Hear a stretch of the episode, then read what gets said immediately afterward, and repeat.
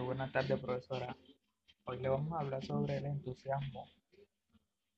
El entusiasmo es, es un estado de ánimo que se considera como un hecho, una situación de la vida. Cuando hablamos de entusiasmo, estamos dando a entender sobre las emociones que se apodera de nuestro general por uno o más minutos.